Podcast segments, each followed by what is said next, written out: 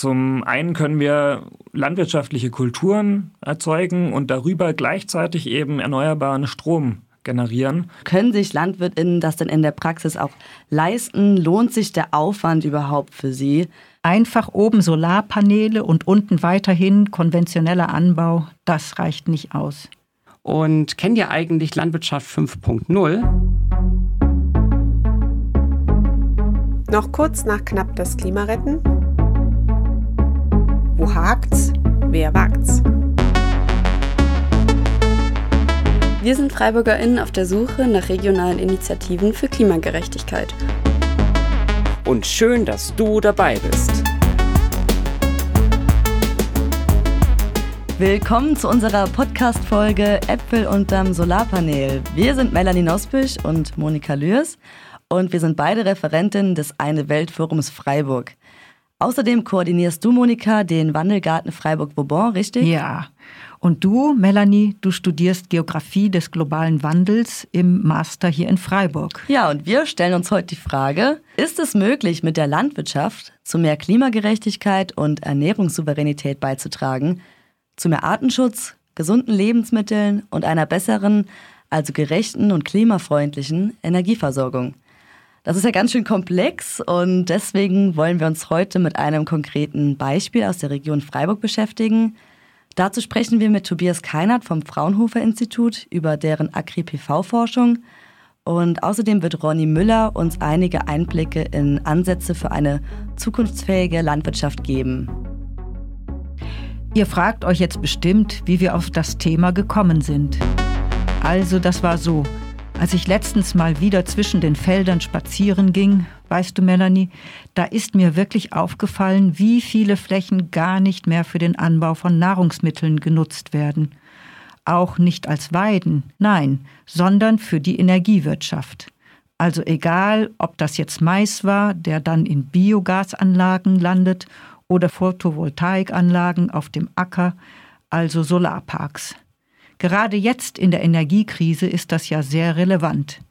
Aber ich habe mich dann einfach gefragt, wie das weitergeht, wenn wir jetzt die Äcker fürs Heizen bewirtschaften, statt für Kartoffeln, Gemüse oder Weizen. Wo sollen wir dann auf Dauer noch unsere ganzen Lebensmittel herbekommen? Bleibt denn da noch genug Platz für den Anbau von Getreide, Gemüse und Obst? Ja, gute Frage. Also ich habe auch das Gefühl, dass die Nutzung der Flächen in einen immer größeren Konflikt gerät und dass die Flächen, die uns zur Verfügung stehen, irgendwie nicht ausreichen, um alle Bedürfnisse zu decken, also Energie und Nahrung.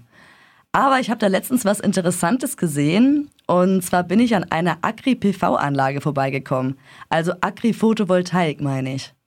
Agri-PV, was soll das denn sein? Agroforst kenne ich und klar, Photovoltaik kenne ich auch. Aber Agri-PV? Ja, also du musst dir das so vorstellen. Die Fläche, die ich in der Nähe vom Bodensee gesehen habe, das war eine ganz normale landwirtschaftliche Anbaufläche, in dem Fall mit Apfelbäumen. Und darüber standen Solarpaneele. Also die haben das einfach auf einer Fläche kombiniert. Landwirtschaft und Energiewirtschaft. Ja, Moment, wie darüber? Wie soll das denn gehen? Und wie soll man dann noch mit landwirtschaftlichen Maschinen dort arbeiten können? Und die Apfelbäume wachsen dann im Schatten? Also die Photovoltaikanlage, die steht natürlich auf Ständern, sage ich jetzt mal, und ist deswegen ein ganzes Stück höher über den Apfelbäumen, vielleicht so drei Meter. Und es hat so ausgesehen, als könnte man die Fläche trotzdem noch maschinell bearbeiten. Und ich glaube, man kann die Solarpaneele sogar irgendwie bewegen oder kippen und so auch den Schatten regulieren. Aber bevor ich jetzt irgendwas Falsches sage, lass uns doch lieber mal einen Experten vom Fraunhofer Institut fragen, der in so einem Agri-PV-Projekt arbeitet. Und zwar haben wir heute dazu Tobias Keinert zu Besuch in unserem Studio. Hallo Tobias, schön, dass du dir Zeit genommen hast, um mit uns über Agri-Photovoltaik zu sprechen. Ja, hallo, schön, dass ich da sein kann. Ja, am Fraunhofer Institut bin ich seit 2019 mittlerweile als Projektmanager und kümmere mich dort um Forschungsprojekte, vor allem äh, ökologische Fragestellungen, da ich von Studienwegen her Umweltwissenschaften studiert habe. Ja, sehr schön. Dann könntest du uns einfach mal erzählen, wie die Agri-PV-Projekte aussehen. Also wie haben wir uns die konkrete Umsetzung von Agri-PV vorzustellen? Und warum forscht ihr überhaupt so viel dazu? Ja, gerne. Also leider kann ich nicht genau sagen, wie das AgriPV-Projekt aussieht, da wir ganz viele verschiedene Forschungsthemen haben. In unserer Forschungsgruppe für AgriPV am Fraunhofer ISE beschäftigen wir uns ganz interdisziplinär mit vielen verschiedenen Fragestellungen. Wie schon angesprochen, beschäftige ich mich um die, mit den ökologischen Fragestellungen, andere Ingenieure eher mit den technischen, wie zum Beispiel, wie so verschiedene Anlagendesigns aussehen können. Andere beschäftigen sich wiederum mit der Wirtschaftlichkeit oder auch der gesellschaftlichen Akzeptanz dieser neuen Technologie. Ja, das ist ja alles sehr komplex dann. Ne? Mhm. Welche konkreten Vorteile und Potenziale siehst du in der AgriPV? Das offensichtlichste und wichtigste Argument für diese Technologie ist die doppelte Flächennutzung. Zum einen können wir landwirtschaftliche Kulturen erzeugen und darüber gleichzeitig eben erneuerbaren Strom generieren und das auf derselben Fläche, können also die Flächennutzungseffizienz deutlich steigern. Und gerade jetzt, wo die Landwirtschaft von vielen Seiten unter Druck steht und auch eine große Flächenkonkurrenz in Deutschland besteht zwischen Siedlungsbau, aber auch eben landwirtschaftlichen Flächen, die wir für Ernährungssouveränität brauchen und Flächen, die wir für erneuerbare Energien brauchen, gerade da ist die Technologie, glaube ich, wirklich ein Lösungsansatz. Hm, das klingt ja sehr gut. Und ja, besteht nicht auch ein weiterer Vorteil darin, dass der gewonnene Strom direkt für die landwirtschaftlichen Maschinen genutzt werden kann? Gibt es denn bereits elektrisch betriebene Maschinen bzw. Fahrzeuge? Und so könnte der Landwirt bzw. die Landwirtin dann noch autarker werden und Kreisläufe schließen. Ja, das ist richtig. Ähm, es gibt viele Vorteile der Agri-PV, also neben der Entschärfung von Flächennutzungskonflikten bieten wir auch einen Schutz für die Kulturen, die darunter wachsen, bieten eine, also eine Anpassung an, an die Veränderung des Klimawandels. Und auch ein Vorteil ist eben genau dieser erneuerbare Strom, der vor Ort erzeugt wird und im Idealfall eben auch vor Ort und dezentral verbraucht werden kann. Ähm, und eine Möglichkeit wäre genau zum Beispiel landwirtschaftliche Maschinen damit zu betreiben. Das ist allerdings noch ein kleines bisschen Zukunftsmusik. Es gibt bereits schon Elektrotraktoren, die produziert werden. Es gibt sogar Farmroboter, die selbstständig über das Feld fahren und Unkraut jäten, bewässern und düngen können. Auch da haben wir einen kleinen Prototypen am Fraunhofer ISE gebaut. Aber was heute jetzt schon wirklich flächendeckend umgesetzt werden könnte, ist, dass man zum Beispiel ähm, ja, Maschinen wie Kühlhäuser oder andere Verarbeitungsmaschinen, die an landwirtschaftlichen Betrieben oft angehängt sind, die dann mit erneuerbarem Strom auch zu betreiben. Das ist auf jeden Fall möglich und in Zukunft hoffentlich eben auch vielleicht die Elektromobilität in der Landwirtschaft. Ja, Tobias, wir fragen uns jetzt natürlich noch, wie sieht denn der aktuelle Stand aus und welche Erkenntnisse konntet ihr bereits gewinnen? Gibt es da jetzt noch gewisse Probleme in der Umsetzung? Ja, wie sieht es da aus? Also das Thema ist extrem dynamisch. Es hat sich viel entwickelt in letzter Zeit.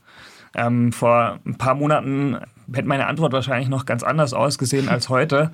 Aber mittlerweile sind wir da auf einem guten Weg. Wir haben eine DIN-Spezifikation bereits geschrieben bei DIN, die ja die Normierungen macht, wie zum Beispiel auch für DIN A4. Und sowas gibt es jetzt auch für Agri-Photovoltaik seit letztem Frühjahr. Und wir haben die ersten Forschungserkenntnisse zu den Veränderungen des Mikroklimas, zum Pflanzenwachstum unter solchen Photovoltaikanlagen, aber eben auch zur gesellschaftlichen Akzeptanz und zur Wirtschaftlichkeit und Technik. Ab 2023 jetzt wird es ein neues EEG, also Erneuerbares Energiegesetz geben und dort wird die Agri-PV auch zum ersten Mal regelmäßig gefördert. Dieses Jahr im Frühjahr gab es schon die Innovationsausschreibung, aber jetzt ist die AgriPV nicht mehr als Innovation, sondern wirklich regulär im EEG gefördert. Und das ist, glaube ich, eine ganz, ganz wichtige und tolle Entwicklung für die AgriPV-Technologie. Und damit hat sich, glaube ich, auch diese Technologie von einer Innovation bis heute wirklich zu einer Technologie, die Anwendung findet und auch schon weltweit viel Anwendung findet, bewährt einfach. Ähm, das heißt, wir sind natürlich noch dabei, weitere Themen zu erforschen, ähm, viele Daten zu erheben, weil es natürlich die Technik noch nicht so lange gibt, gibt es auch noch nicht so viele Daten und das System weiter zu optimieren, weiter nachhaltig zu machen, ressourceneffizienter zu machen und eben auch vor allem auf die Landwirtschaft zu ähm, optimieren.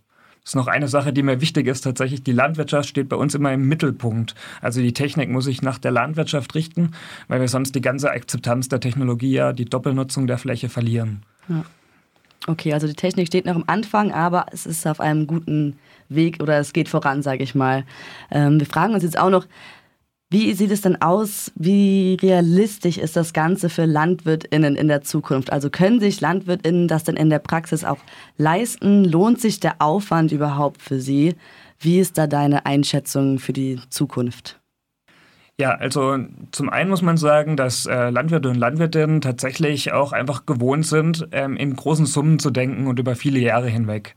Das äh, kommt da bei dieser Technologie da uns zugute, denn landwirtschaftliche Maschinen und auch die Planung, wie man die Länder bewirtschaftet, das sind große Investitionen. Und auch schon ähm, Photovoltaikanlagen auf Dächern, auf Ställen gibt es schon ganz viel.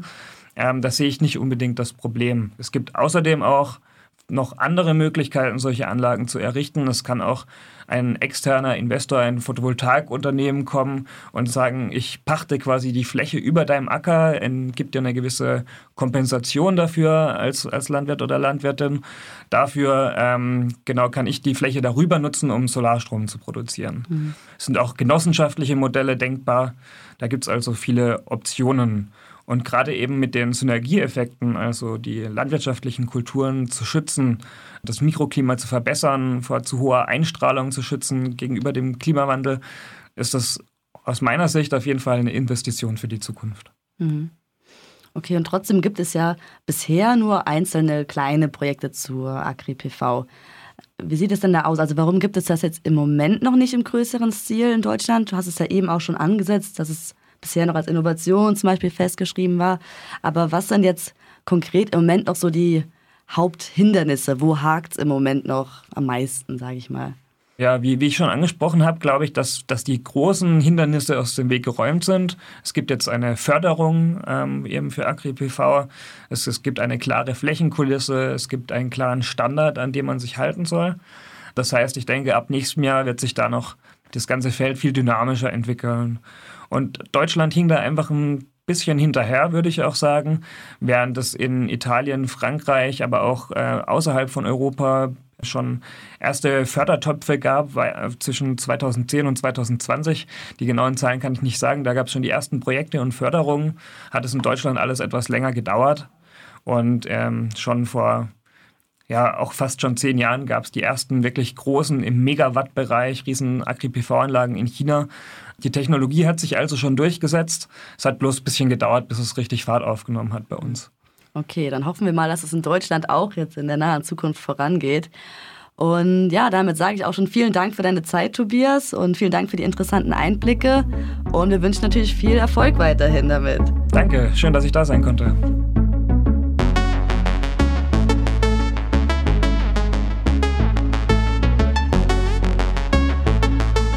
Okay, das war auf jeden Fall super spannend, finde ich. Aber Monika, hast du nicht auch die Befürchtung, dass die Artenvielfalt und der Klimawandel noch mehr mitbedacht werden sollten?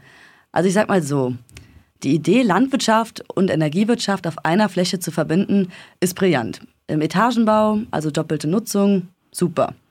Aber wenn ich mir dann vorstelle, dass in Zukunft dort trotzdem genauso Landwirtschaft betrieben werden könnte, wie es derzeit der Fall ist, dann wird es unserem Planeten trotzdem nicht gut tun und uns im Endeffekt auch nicht. Also ich meine damit, wenn dann dort weiterhin größtenteils mit Pestiziden Monokulturen angebaut werden, sinkt die Artenvielfalt ja trotzdem. Dann hilft auch die beste Photovoltaikanlage auf lange Sicht nicht, den Klimawandel zu stoppen. Ja, die Gefahr sehe ich auch dabei. Aber komm, wir haben Ronny Müller vom Verein Permakultur Dreisamtal eingeladen. Lass uns doch hören, was er dazu sagt.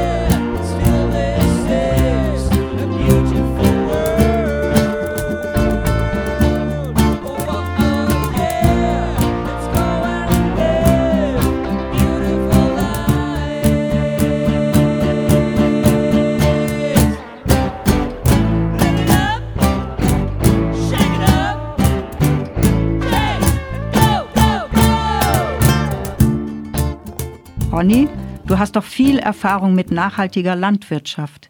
Wie siehst du denn für dich eine ganzheitliche Umsetzung der Landwirtschaft? Danke für die interessante Frage. Also wenn du auf deinem Acker bist, welche Aspekte versuchst du denn dann mitzudenken, um nicht nur den schnellstmöglichen Ertrag zu erreichen, sondern eine nachhaltige Ernte? Ich möchte erstmal was zum Begriff der Nachhaltigkeit sagen, denn da finde ich, dass die Zeit für Nachhaltigkeit eigentlich verspielt ist. Das ist ein Konzept, das darauf beruht, dass nicht mehr Ressourcen in einem gewissen Zeitraum durchgesetzt werden, als sich im gleichen Zeitraum wieder regenerieren können. So ist also Nachhaltigkeit ursprünglich mal definiert worden. Aber wir haben bereits unsere globalen Ressourcen dermaßen übernutzt und auch im Bereich der Landwirtschaft, dass es jetzt darum geht, um wirklich für die Zukunft auch Ernten zu sichern, um unsere Nahrungssicherheit zu sichern, dass es darum geht, wieder eine regenerative Kultur zu entwickeln, eine Landwirtschaft, die wieder aufbaut. Okay, und wie kann ich mir das jetzt vorstellen? Also regenerativ, in, welchem Sinne oder wie setzt du das dann konkret um? Das heißt insbesondere Humusaufbau, das ist nämlich was, was über die Jahrzehnte und Jahrhunderte im massiven Maßstab verloren gegangen ist. Und Humus ist aber ein Schlüsselfaktor für die Bodenfruchtbarkeit und damit auch für die Erträge. Und es ist ein Schlüsselfaktor, das hängt jetzt sehr stark mit dem Klimawandel zusammen, für den Wasserhaushalt im Boden. Wenn wir höhere Humusgehalte im Boden erzielen können, kann der Boden besser Wasser speichern, besser Nährstoffe für die Pflanzen verfügbar machen. Die Erosion wird eingedämmt. Also alles, was uns sozusagen landwirtschaftlich entgegenkommt. Plus der Humus kann Kohlenstoff im Boden einbinden, mhm. Unter Umständen auch ganz dauerhaft und damit dem Klimawandel etwas entgegenwirken. Das heißt, Humusaufbau ist eines der Aspekte, die ganz im Zentrum einer aufbauenden Landwirtschaft stehen.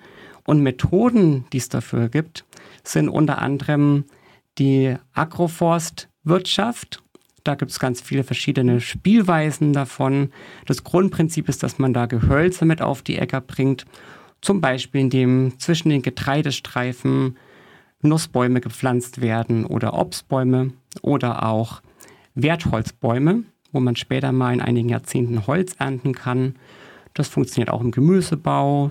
Da hätte man vielleicht die Salatpflänzchen zwischen zeitweise schattenspendenden Bäumen stehen, mhm. was der Qualität des Gemüses gut tun kann. Also das wäre einer der Ansätze, die einer aufbauenden Landwirtschaft zuspielen. Also bedeutet das bei Agroforst dann auch, dass sozusagen man die Pflanzen eben dann so anordnet, dass die auch einfach voneinander profitieren ja, es ist so. Es ist nachgewiesenermaßen so, dass wenn in einer sinnvollen Weise Feldfrüchte mit Gehölzen kombiniert werden, der Ertrag auf den Flächen, der Gesamtertrag, gesteigert werden kann. Entgegen der allgemeinen Annahme kann es also passieren, dass der Ertrag 140 Prozent dessen beträgt, was sozusagen ein platter, reiner Getreideacker liefern würde. Mhm. Und zwar der Gesamtertrag der verschiedenen zusammenspielenden ähm, Erntekomponenten. Da gibt es wirklich wahnsinnig viel Material mittlerweile im Internet, was man sich anschauen kann. Und auch in Deutschland etliche Höfe, die es mittlerweile ausprobieren, so dass es auch wirklich was ist, was in den nächsten Jahren immer mehr bekannt werden wird und praxistauglich sein wird. Und kennst du jetzt auch noch konkrete Projekte, wo sowas schon umgesetzt wird oder was ähnliches? Ja, ich selber mache das auch im kleinen Stil mhm. mit Permakultur Dreisamtal, zum einen hier in der Region und habe da auch in Kenia mit einem Projekt seit einigen Jahren mit dem Aufbau von Agroforstsystemen zu schaffen. Das macht mir übrigens ganz großen Mut, denn da hat sich innerhalb von wenigen Jahren gezeigt, dass es gelingt, aus einem dürren Land unter extremen Bedingungen, nämlich Bedingungen, in denen Dürren sich mit Überschwemmungen immer wieder abwechseln, auch gelingen kann, Bodenfruchtbarkeit wieder aufzubauen und die Ernten zu steigern mit einer biologischen Landwirtschaft.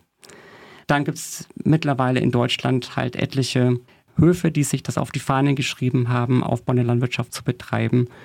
Da gibt es auch einige in Baden-Württemberg und in Südwestdeutschland, die man besuchen kann und sich selber Eindrücke verschaffen kann. Und kennt ihr eigentlich Landwirtschaft 5.0? Nee, ich kenne das jetzt nicht, also erzähl uns gerne was darüber. Das ist nämlich ein Projekt, das an der Hochschule Offenburg läuft, im Verbund mit PraktikerInnen, wo solche Methoden ausprobiert werden, die ich gerade schon angedeutet habe. Und neben der Agri-PV, von der ja schon die Rede gewesen ist, soll dort Elektromobilität eingesetzt werden. Das heißt, die Traktoren würden mit Solarenergien übers Feld fahren und die Feldbewirtschaftung machen. Dadurch kann natürlich auch wieder viel CO2 eingespart werden. Und zusätzlich zu diesem ähm, Aspekt der Energiegewinnung und der Energienutzung kommt dazu, dass ein großer Wert gelegt wird auf Biodiversität. Das kann über zum Beispiel entsprechende Pflanzstreifen bewerkstelligt werden. Und es soll auch vermehrt Biomasse auf die Äcker kommen. Das wären Streifen mit Gehölzen, die dann auch wiederum energetisch verwendet werden könnten oder auch zur Pflanzenkohle verarbeitet werden könnten. Ah, das ist ja interessant, dass die Pflanzenkohle nutzen. Ja, Pflanzenkohle, da kennst du dich ja super aus, Monika. Vielleicht magst du das einfach etwas erläutern, was es damit auf sich hat. Ja, die Pflanzenkohle hat ein großes Potenzial sowohl für das Klima als auch für die Bodenfruchtbarkeit. Um Pflanzenkohle herzustellen, nimmt man organisches Material wie zum Beispiel Holzabfälle oder Schalen von Nüssen oder Sonnenblumenkerne und erhitzt sie, damit die Gase verbrennen. Dieser Prozess wird auch Pyrolyse genannt. Die Pflanzenkohle ist ein Bodenhilfsstoff und hat durch ihre unzähligen kleinen Poren die Eigenschaft, Wasser und Nährstoffe im Boden zu speichern. Und sie bietet Pilzen und Mikroorganismen Wohnraum, belebt also den Boden. Außerdem bindet sie toxische Stoffe. Da sie aus Kohlenstoff besteht und im Boden bleibt, ist die Pflanzenkohle eine gute Möglichkeit, Kohlenstoff wieder im Boden zu speichern.